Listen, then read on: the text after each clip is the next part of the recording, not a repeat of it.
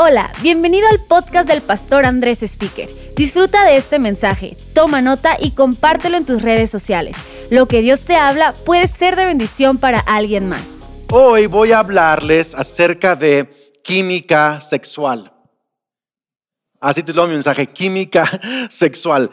Si tienes a hijos menores de 12, 13 años, Quizá es sabio que vean el material de Vida Kids ahorita o, hagan otra cosa. Eh, claro, no voy, a, no voy a decir cosas impropias, pero el tema, eh, pues creo que se presta para eh, cierto, cierta edad. Así que estamos listísimos. Química sexual. Cuando Kelly y yo éramos novios, ah, hicimos el compromiso de en nuestro noviazgo ponerle un límite a nuestro contacto físico. Y acordamos que no íbamos a eh, manosearnos y que no íbamos a tener eh, relaciones sexuales hasta después de casarnos. Entonces, teníamos contacto físico como abrazos, nos agarramos de la mano, nos besábamos y todo eso, pero había un límite. Y nos esperamos hasta nuestra noche de bodas para tener eh, intimidad sexual. Y fue eh, maravilloso, honestamente, eh, como que el primer día no fue tan sencillo, porque los dos éramos pues, inexpertos, pero al pasar los días y la semana y al pasar los años, ha sido extraordinario crecer y aprender el uno del otro en el tema del sexo y hemos encontrado gran, gran química sexual. Cuando regresamos de la luna de miel, mi mamá me comentó que mi tío, eh, Stuart, que ahora está eh, en la presencia de Dios, en la eh, recepción de bodas, le preguntó a mi mamá, oye, y entonces Andrés y Kelly, ¿cuánto llevan viviendo juntos? Digo, porque si se van a casar, pues seguro han estado viviendo juntos un tiempo y ah, pues ya se conocen y todo. Mi mamá dice, no, no han vivido juntos y es más, se están esperando hasta la noche de bodas para eh, tener relaciones sexuales. Y mi, tío se, asombró y le preguntó a mi mamá, em, pero ¿y cómo saben si tienen o no química sexual? Esa fue su pregunta. ¿Cómo saben si tienen o no química sexual? Y mi mamá le dijo, pues, no, pues por fe. o sea, por fe eh, y, van a aprender y todo esto. Entonces, pero me acuerdo que mi mamá me contó esa historia cuando regresamos de la luna de miel y algo que me sorprendió, porque yo le pregunté a mi mamá, oye mamá, pero mi tío, se llama Stuart, es judío. Y según yo, los judíos leen el mismo Antiguo Testamento que nosotros leemos. ¿Y cómo es posible que mi tío judío tenga un concepto del sexo diferente al que yo veo que la Biblia enseña? Pero luego empecé a ver que no solo mi tío, sino realmente de todas las fes, seas cristiano, judío o incluso gente que practica otra fe, aunque su enseñanza diga una cosa, parece que la opinión sobre el sexo está separado de la fe de la persona. Es como que en esta, en esta generación, en estas décadas, incluso las últimas décadas, separamos nuestra fe de nuestros conceptos acerca del sexo. ¿Tiene sentido esto? Separamos nuestra fe de nuestros conceptos del sexo. Quizá una de las razones es porque cuando lees la Biblia, ves un montón de historias y hay un caos en la sexualidad de la gente. O sea, hay unas historias de, adulterio, de engaño, eh, sexo antes, después, o sea, un montón de caos sexual. Y luego lees que gente que tuvo un caos en su sexualidad, Dios los usa. Y quizá la, idea o el concepto es, pues a lo mejor a Dios no le importa mi sexualidad. A lo mejor a Dios no le importa qué hago yo con mi vida sexual. ¿Será que a Dios le importa que tenga química sexual con mi esposa? Es como que a Dios no le interesan que esos detalles. Entonces, Dios es como esa área de fe en mi vida, de ciertas creencias y conceptos, pero el sexo es algo que yo tengo que descubrir por mí mismo definir por mí mismo y explorar por mí mismo. Es como que más o menos es el concepto que yo veo el día de hoy. Y se da entre cristianos y entre gente que practica otro tipo de fe. Así que, ¿qué realmente dice la Biblia acerca de si a Dios le importa o no nuestra sexualidad. Si a Dios le importa o no el tema como de química sexual en el matrimonio. ¿Qué dice la Biblia acerca de esto? Pues hay una, hay un pasaje, una enseñanza que se repite en los las tres secciones grandes de la Biblia. Moisés lo enseña, Jesús lo vuelve a enseñar y Pablo lo enseña también como doctrina de la iglesia cristiana. O sea, los tres grandes eh, maestros de doctrina en la Biblia, Moisés la ley, Jesús el Evangelio, Pablo el apóstol, los tres enseñan lo mismo acerca del matrimonio y la sexualidad. Creo que a Dios le importa. y este pasaje, este pasaje, este versículo, incluso rabinos de la antigüedad concuerdan que es este versículo que define lo que Dios piensa acerca del sexo. Y vamos a leer en el pasaje, se encuentra en Efesios capítulo 5, y vamos a leer unos versículos antes porque Pablo está dando consejos a los esposos, a las esposas, de cómo llevar su matrimonio. Porque sí, a Dios sí le importa cómo llevamos nuestro matrimonio. A Dios le importa cada área de nuestra vida porque Él quiere lo mejor para nosotros en cada área de nuestra vida. Fíjate dice Efesios capítulo 5, Efesios 5, perdón, verso 28. De la misma manera, el marido debe amar a su esposa como ama a su propio cuerpo. Pues un hombre que ama a su esposa en realidad demuestra que se ama a sí mismo. Nadie odia su propio cuerpo, sino que lo alimenta y lo cuida tal como Cristo, fíjate, tal como Cristo lo hace por la iglesia. Y nosotros somos miembros de su cuerpo. Somos miembros del cuerpo de Cristo. Qué misterio, qué increíble, ¿no? Que mi vida mi espíritu, mi alma y mi cuerpo es miembro del cuerpo de Cristo. Es muy interesante. Y dice, verso 31, fíjate cómo está intercalando hablar sobre el matrimonio y sobre nuestra relación con Jesús. Dice, verso 31, como dicen las escrituras, el hombre deja a su padre y a su madre y se une a su esposa y los dos se convierten en uno solo o en una sola carne. Este es el versículo. Moisés lo enseñó al hablar acerca de la creación con Adán y Eva, por eso dejará al hombre a su padre y su madre, es doctrina. Jesús lo repitió dos veces en Mateo y en Marcos y ahora Pablo lo está enseñando. Por eso dejará al hombre a su padre y su madre, se une a su esposa y los dos se convierten en una sola carne. Esa palabra unir es la palabra proscolao, que significa pegar, adherirse como ese pegamento, como tipo cola loca, eso que, pero más profundo. Es literal la idea y el concepto de volverse una persona, aunque somos dos personas, somos una sola carne. Fíjate cómo, cómo lo explica Pablo, dice verso 32, dice, eso es un gran misterio, pero ilustra la manera en que Cristo y la iglesia son uno. ¿Se acuerdan de la oración en Juan 17 que Jesús hizo para nosotros? Que ellos sean uno como nosotros somos uno. Así como yo estoy en el Padre y el Padre esté, está en mí, que también yo esté en ellos y ellos en mí. Y es por medio del Espíritu Santo que estamos en Cristo y Cristo está en nosotros.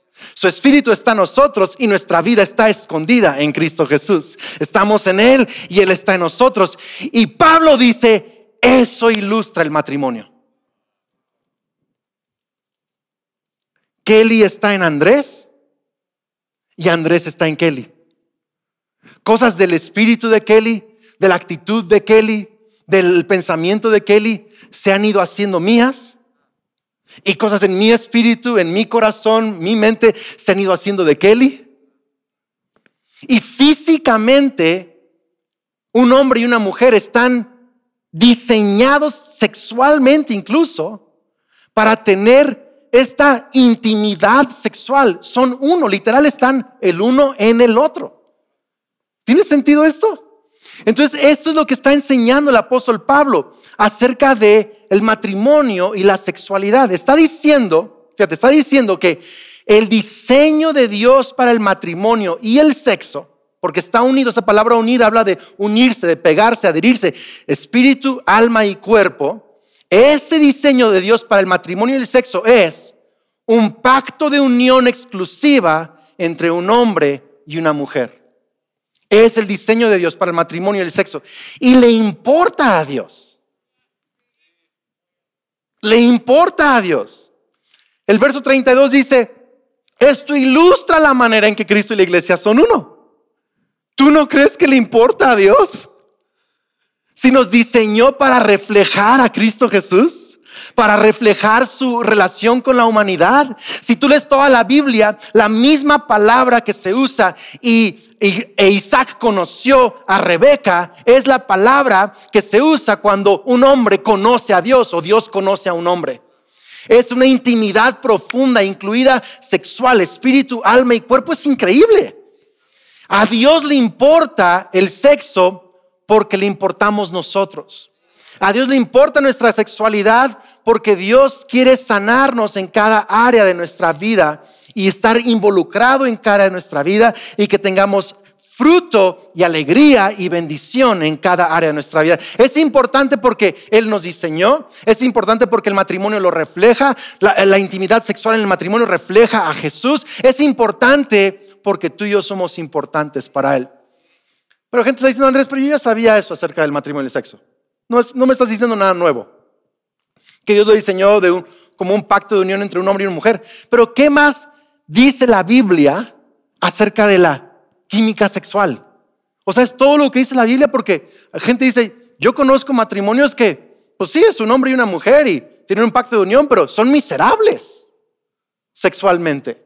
Son miserables en, en, en esa área de sus vidas. Pues te voy a dar tres cosas, hay más, pero tres rápido, tres cosas rápidamente que Dios dice en la Biblia acerca del matrimonio y acerca del sexo y la química, sexual. ¿Quieren ver o no? Okay. Número uno, que es divertido y placentero.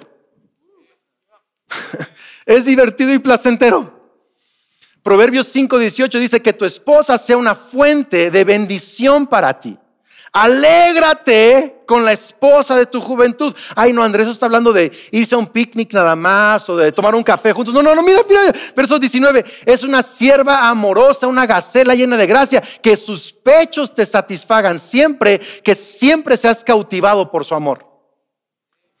Está hablando de alegría, todo el contexto del capítulo está hablando de, de, de este no derrames tu sexualidad con gente que no es tu esposa o esposo, ten sexo en tu matrimonio. Y luego dice esto, alégrate con la esposa de tu, juventud.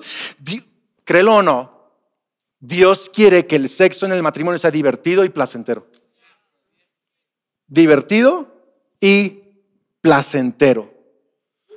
Cuando Kelly y yo nos estábamos preparando para casarnos en el curso prematrimonial, nos hicieron leer un libro que se llama El acto del matrimonio el acto del matrimonio. Por cierto, si tú estás a punto de casarte o estás casado y no has leído el acto del matrimonio, debes hacerlo. Porque la química sexual mucho tiene que ver con una sola palabra, educación. Muchos matrimonios no tienen química sexual simplemente porque no están educados. La segunda cosa es que la química sexual requiere práctica. práctica hace al maestro. Entonces, este libro de, acto de matrimonio te enseña con santo y seña cómo hacer para que tu esposa tenga placer, cómo hacer para que el esposo tenga placer, cómo hablar acerca de que sí, que no, hasta dónde, cómo desarrollar una vida de química sexual en el matrimonio. Pero la química sexual en el matrimonio requiere educación, práctica y madurez. Si no hay diversión y placer, alegría y placer en tu relación sexual, en tu matrimonio, escucha lo que te voy a decir, te falta o educación, o práctica, o madurez. En algo tienes que madurar, en algo tienes que crecer, quizá tienes que madurar tu concepto del sexo, quizá tienes que perdonar o soltar algo que ocurrió en tu pasado. Quizá tienes que madurar en la manera en que ves a tu esposa o ves a tu esposo. Quizá tienes que madurar en tu comunicación el uno con el otro. ¿Tiene sentido lo que estoy diciendo? Pero, pero química sexual no es, o sea, la diversión y el placer. Mucha gente piensa, para tener diversión y placer en el sexo, tiene que ser fuera del matrimonio. Porque el matrimonio solo es como para tener hijos y si quiero diversión, tiene que ser fuera de. Como sea, cuando sea, con quien sea, pero allá es la diversión. Aquí no se puede divertir uno. Pero la Biblia dice que la diversión y el placer sexual ocurre en el matrimonio, en una unión entre un hombre y una mujer, en un pacto de matrimonio. La segunda cosa que la Biblia enseña acerca de química sexual o sexualidad del matrimonio es que debe ser frecuente. Están así muy asustados con las palabras que estoy usando, pero debe ser frecuente. Primera Corintios 7:5 dice, no se priven el uno al otro de tener relaciones sexuales, a menos que los dos estén de acuerdo en abstenerse de la intimidad sexual por un tiempo limitado para entregarse más a la oración y después deberán volverse a juntar. Pablo dice, debe haber frecuencia en, en sus relaciones sexuales. La única razón por la cual debe haber pausa en sus relaciones sexuales es porque los dos se pusieron de acuerdo para un tiempo prolongado de oración o dedicarse a la oración y cuando termine ese tiempo regresen otra vez. Estoy escuchando algunos amenes por ahí, ¿verdad? Pero, pero, pero es lo que Pablo está diciendo, que debe ser frecuente. Y, y el tema de la frecuencia es muy importante. Hay que hablarlo con el esposo, con la esposa. Sabes que en algunos casos la mujer quiere más frecuencia y el hombre así que ya déjame en paz. Y eh, en otros casos es al revés. El hombre quiere más frecuencia y la mujer dice, ya, yo, dolor de cabeza, etc. Entonces, pero Pablo está diciendo, deben de ponerse de acuerdo. Si, si vamos a ponernos de acuerdo para no tener sexo durante un periodo para orar, entonces implica que también tengo que ponerme de acuerdo en cuanto a la frecuencia. Tengo que un acuerdo, buscar un, un, término medio. Yo, yo pienso así, el que tiene más inclinación a ser más frecuente, debe de pensar en amor que quizá la otra persona no es tan frecuente y no, no presionar. Pero la persona que no es tan frecuente debe pensar en el que sí es frecuente y servir. ¿Qué pasaría si los dos nos consideramos el uno al otro dependiendo de las personalidades y simplemente nos servimos unos a otros porque tiene que haber frecuencia en la sexualidad.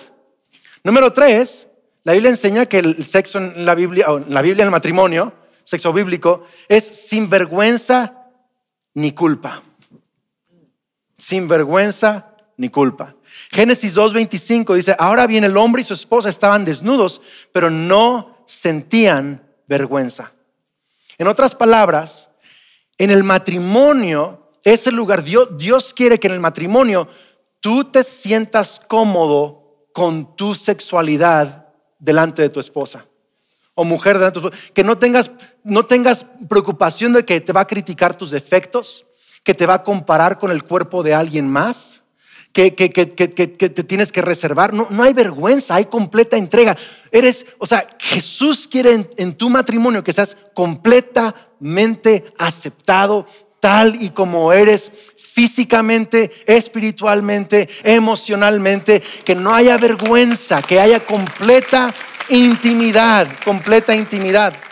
¿Te imaginas qué pasaría si los matrimonios cristianos tuviéramos más diversión y placer, más frecuencia y menos vergüenza y culpa, es el mejor sexo del planeta. De verdad. Los, jóvenes empezarían a decir, eso es lo que yo quiero para mi futuro. Es, lo que yo quiero para mi, para mi, para mi vida. Y, las demás cosas empezarían a perder su atractivo porque el sexo bíblico es lo mejor que hay. Es lo mejor que hay. Además, que no tienes que andarte preocupando de que si eh, me va a dar algo, me voy a enfermar, o si me van a cachar, o si estoy fuera de, o el otro.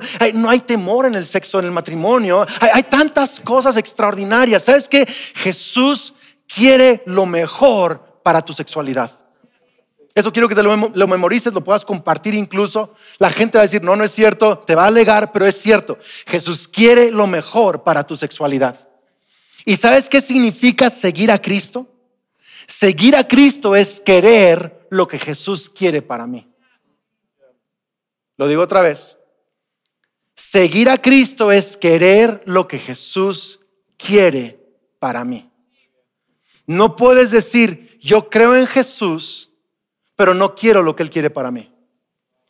Yo creo en que Jesús me salvó y, y perdonó mis pecados y que es mi Dios, pero no quiero lo que Él quiere para mi sexualidad. Seguir a Jesús significa quiero lo que Él quiere para mí, en mi mente, en mi espíritu, en mi familia, en mi sexualidad, en mis tiempos, en mi futuro. Yo quiero lo que Jesús quiere para mí porque Él es el mejor líder. Él es el mejor líder. él quiere lo mejor para mí. Ahora, algunos me están escuchando, algunos me están escuchando y dicen, Andrés, pero, pero la verdad es que yo quiero otra cosa. Y me cuesta trabajo creer que ese sexo es el mejor sexo que hay y me cuesta trabajo querer eso. Pues hoy voy a decirte cómo es que queremos lo que Dios quiere. Y cómo es que podemos ser renovados en nuestra sexualidad para disfrutar la clase de sexo que, Dios quiere para nosotros. ¿Están listos o no están listos? Sí. Tres cosas. Número uno, la gracia transformadora de Dios. Voy a hablar, por cierto, de tres tipos de gracia. La primera es la gracia transformadora de Dios. Romanos 12, 2. Dice, dejen que Dios los transforme en personas nuevas al cambiarles la manera de pensar. La gracia transformadora de Dios es que Él incluso cambia la manera en que pensamos de ciertas cosas. Cuando yo tenía 12 años, un vecino mayor me regaló unos videos de pornografía. Y yo, pues mis papás estaban de viaje en esa ocasión y estaba solo en casa y puse estos videos que me prestó el vecino. Y nunca me los pidió de regreso y por mucho tiempo yo tenía esos videos en la casa y cada que podía yo veía estos videos. Y de adolescente yo me acuerdo pensar, esta es la clase de sexo divertida. ¿Por qué? Porque pues, mis papás nunca me hablaban de su sexualidad, obvio. Y es todo lo que yo veía. Yo pensaba, pues esta gente ni están casados. Quién sabe si se van a volver a ver o no. Y se ven bien divertidos. Que la están pasando súper.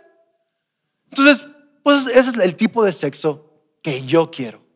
Y yo empecé a diseñar o a pensar o a querer esa clase de sexo de un video vi en pornografía. Y la verdad es que muchos de nosotros, algo en nuestra vida, quizá un compañero en la escuela, un amigo, un tío, un papá, un, trauma en casa, lo que sea que pasó en casa o lo que alguien te enseñó, te empieza a definir cuál es el sexo que quieres o cuál es el mejor sexo. Empieza a formar tus opiniones. No, yo creo que el mejor sexo es así, sin compromiso, cuando sea. El mejor es como de felices los cuatro y lo mejor es acá. Y uno, empieza a armar ideas. Uno empieza a armar ideas. Pero ¿sabes cuál es el problema? Si nadie define qué es buen sexo, qué es sexo correcto y qué no es, que, ¿dónde termina? O sea, ¿va a ser, va a ser bien en unas, en unas décadas poder tener sexo con niños? O sea, ¿se va a permitir tener sexo con animales? ¿Dónde va a terminar esto si nadie puede definirlo?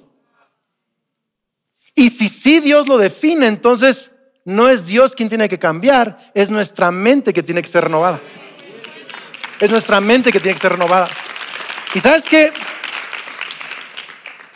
Cuando, cuando regresé a Cristo a los 18 años, esto fue algo intermitente en mi adolescencia, el tema de la pornografía, pero cuando regresé a Cristo a los 18 años, Dios hizo una transformación profunda en mí. Cambió mi manera de pensar acerca de todo. Y lo ha ido haciendo estos veintitantos años. Acerca de cómo veo eh, eh, el dinero, cómo veo el mundo, cómo veo a las personas, cómo veo el matrimonio. me, ha reformado mi manera de pensar, incluido el sexo. Por ahí de los 18, 19 años, yo sentí, yo tengo que, yo tengo que renovar la manera en que veo el sexo. Y fui, eh, hablé con, con un consejero. Eh, en la iglesia. Y gente y, personas me ayudaron y mi mente se renovó. Y Kelly y yo vamos a cumplir este próximo agosto 22 años de casados. 22 años, el próximo agosto. Y te voy a decir algo, cada año el sexo se pone mejor. Por la gracia de Dios, Kelly y yo hemos sido fieles el uno al otro por ya casi 22 años. Es más, desde antes de eso, porque éramos novios durante un tiempo. Y él y yo hemos sido fieles. Iglesia, sí se puede, pero no en tus fuerzas, en la gracia transformadora de Dios. Él quiere transformarte, quiere renovar tu manera de pensar acerca de algo. Así que mi pregunta es, ¿qué piensas tú acerca del sexo? Y estás dispuesto a que Dios renueve tu mente porque si le pides que lo haga, lo va a hacer, lo va a hacer. Número dos, la gracia redentora. La gracia redentora. Dices Andrés, pero yo ya la super regué. Yo no solo quería esa clase de sexo, lo probé. Y probé 30 mil cosas. Pues para ti quiero decirte hay gracia redentora. Porque todos en algún momento de nuestra vida vamos a fallar en algo. En pensamientos, en ideas, en fantasías, en ver, en querer, en rechazar al esposo. O sea, vamos a tener, vamos a fallar. No tiene que ser muy grave la falla, pues todos vamos a caer del ideal de Dios. ¿Tiene sentido esto o no? Todos necesitamos la gracia redentora de Dios. Me encanta que en la Biblia vemos la historia del rey David, que él tuvo relaciones sexuales con la esposa de uno de sus capitanes del ejército y luego para encubrirlo eh, mató al capitán del ejército y se quedó con la señora. Pero ¿sabes qué? Salomón, su hijo, el sucesor de David, nació de esa mujer. O sea, un error brutal. Dios lo redimió para traer al mundo el rey más sabio que ha existido en el planeta.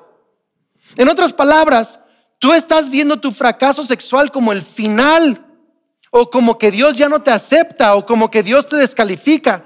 Pero quiero decirte que si Dios redimió el, fracaso de David, Él puede redimir cualquier cosa en tu vida, cualquier falla sexual, cualquier desviación sexual, cualquier cosa que tú sientes que has caído de, de la gracia de Dios. No estás lejos de la gracia redentora de Dios, solo necesitas volver a acercarte a Él. Él puede redimirte. Segunda de Corintios 5, 17 dice, eh, esto significa que todo el que pertenece a Cristo se ha convertido en una persona nueva, persona nueva. La vida vieja o antigua ha pasado y ahora una nueva vida ha comenzado. Yo sí creo que Dios puede redimirte, puede perdonarte y transformarte y redimir aún para tu bien esa adicción que has tenido de, la pornografía, puede redimirte de ese adulterio, puede redimirte de esa confusión en tu identidad, puede redimirte de cosas que has dicho, hecho, pensado, que ido y venido. Él puede redimir todo si te entregas a Cristo Jesús de lleno. Lo puede hacer, lo puede hacer. Puede redimirte de ese abuso que hubo en tu vida. Puede redimirte de esas palabras e ideas que alguien te metió desde niño. Puede redimirte. Y no solo, no solo es que te transforma y te sana, sino que va a usarlo para que esa historia en tu pasado se convierta en bendición y ánimo para alguien más también. Puede redimirte. La gracia transformadora de Dios. Redentora. Y número tres, la gracia guardadora. Guardadora. Judas, capítulo 1, verso 24, lo escribió otro Judas, no el que traicionó a Jesús. Dice, y ahora que toda la gloria sea para Dios, quien es poderoso para evitar que caigan. Fíjate, es poderoso para evitar que caigan y para llevarlos sin mancha y con gran alegría. Me gusta eso. Con gran alegría a su gloriosa presencia. palabras, está diciendo el autor de Judas, está diciendo, Él puede guardarlos. Su gracia te renueva, te transforma, te redime tus errores, pero también puede guardarte. Yo estoy hablando con solteros, estoy hablando con casados, Sé que tú piensas que en tus fuerzas no se puede y no se puede, pero Él puede guardarte. Y sabes que la gracia guardadora de Dios no es así de que me estoy guardando, me estoy guardando, Señor, y todo miserable y todo preocupado y no quiero pecar y no No, no, dice, y con alegría. ¿No lo leyó ahí? Con gran alegría nos va a guardar para su gloriosa presencia. Yo creo que la gracia guardadora de Dios te hace incluso disfrutar tu soltería. Disfrutar el hecho de que estás no teniendo sexo. te hace encontrarle la belleza de eso, la pureza de eso, y, incluso disfrutas tu sexualidad sin tener que tener sexo. La gracia guardadora de Dios.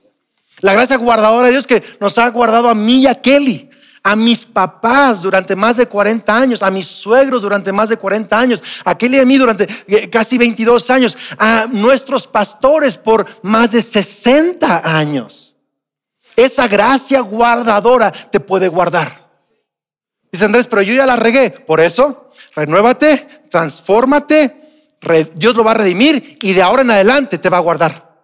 Te va a guardar, te va a guardar para presentarte sin mancha. Va, él dice, él lo va a hacer, va a evitar que caigas y te va a presentar sin mancha y con alegría en la presencia de Dios. Yo sí creo esto, que Dios está en esta generación, está queriendo guardar a matrimonios, guardar a hombres y mujeres, eh, rescatar de las garras de filosofías de esta era y guardarnos como gente sin mancha y alegres.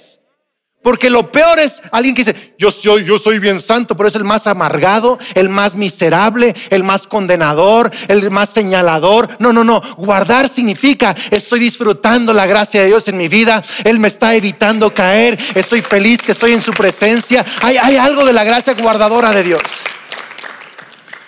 Dios guardó a mi papá virgen toda su soltería y llegó al matrimonio virgen. Y he escuchado tantos testimonios y va a ocurrir más en estos días. Viene una generación que se va a levantar con esta gracia guardadora de Dios y van a llegar.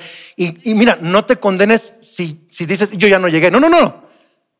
Recibe que eres nuevo en Cristo y ahora de ahora en adelante te va a guardar la gracia de Dios. ¿Tiene sentido esto? Termino con esta oración para todos nosotros. Jesús dijo en Mateo 19, verso 8. Dice, es por la dureza de sus corazones que el diseño de Dios no ha funcionado entre ustedes. Estaba hablando del matrimonio. Es la dureza del corazón humano. No es un problema con el diseño de Dios. Es la dureza del corazón. Santiago dijo que Dios resiste a los orgullosos, dureza del corazón, pero da gracia al humilde. ¿Sabes por qué quizá no experimentamos la gracia de Dios en nuestra sexualidad? Porque tenemos el corazón duro. Estamos afanados en lo que nosotros creemos y opinamos y pensamos y se nos ha llenado la mente y el corazón. Y es que así es y así pienso y eso es Dios, pero esto es mi sexualidad. ¿Por qué no le pedimos a Dios que enternezca nuestro corazón? Porque un corazón duro rechaza la gracia, pero un corazón humilde la recibe. Y yo estoy creyendo para tu matrimonio, para tu soltería, para tu futuro, que va a haber un corazón humilde que recibe la gracia de Dios y que transforma nuestra sexualidad. Amén. Dios, te doy gracias por cada persona que me está escuchando cada hombre, cada mujer, cada soltero, cada matrimonio. Solo tú sabes de dónde nos has sacado y las fallas, pocas, muchas, grandes, pequeñas, no estás midiéndolo, simplemente tú sabes que todos hemos fallado. Todos tenemos conceptos que llegamos al Evangelio y opiniones y eh, conflictos en nuestra mente y corazón, ideas. Hoy te estoy pidiendo por la gracia transformadora de Dios. Te pido que enternezcas nuestro corazón para recibir tu gracia y que tú renueves nuestros pensamientos. Alguien tiene que sanar de una experiencia, de un abuso, de algo en su niñez, en su adolescencia, de algo que alguien le hizo o que él o ella mismo cometió. Te pido que esta gracia renovadora venga a su vida, transforme nuestra manera de pensar. Esta gracia redentora que podamos experimentar el perdón de Dios y la redención y aún cosas buenas van a salir de ese fracaso, lo creemos. Pero también Dios la gracia guardadora, que tú guardes a jóvenes, hombres y mujeres, guarda matrimonios para que no caigan, pero también guárdalos sin mancha y en alegría, que disfruten la sexualidad en esta temporada en sus vidas de la manera en que tú lo has diseñado. Enternece nuestros corazones, te pedimos, en el nombre de Jesús. Amén. Y hoy quiero orar por todos los que están quizá el día de hoy por primera vez conectados a más vida o quizás has escuchado de Dios antes, pero nunca has entregado personalmente tu vida a Cristo Jesús. Dice Romanos que si tú confiesas el nombre de Jesús como Señor, si crees en tu corazón que Él murió por ti y resucitó, serás salvo. Yo quiero orar por ti que experimentes esta salvación, el perdón de todos tus pecados de cualquier área de tu vida, el perdón de tus pecados y la vida eterna y una relación con Cristo Jesús. Haz conmigo esta oración, pon tu mano sobre tu corazón, donde sea que estés escuchando, viendo, siguiendo esto, pon tu mano sobre tu corazón y di conmigo en voz fuerte, Padre Celestial, gracias porque me amas. Creo que Jesús es tu Hijo, es el Hijo de Dios, es el Mesías, el Salvador. Creo que Jesús murió por mí en la cruz y resucitó Hoy te pido perdón por mis pecados y recibo el perdón de mis pecados. Lléname con tu Espíritu Santo. A partir de hoy creo que soy un hijo de Dios, una hija de Dios. Soy bendecido, soy amado, tengo vida eterna. Amén. Muchas felicidades. En el cielo hay fiesta, también aquí en Más Vida hay fiesta. Y no te desconectes aún, no, no, no apagues tu teléfono, no apagues tu computadora o televisión. Espérate un momento más porque tenemos cosas importantes de parte de nuestros anfitriones y también un tiempo de adoración y que la gracia de Dios transforme nuestras vidas, aún en nuestra sexualidad. Amén. Nos vemos próxima semana. Genesis seguimos con la serie. Esperamos que este mensaje te ayude en tu caminar. No olvides suscribirte.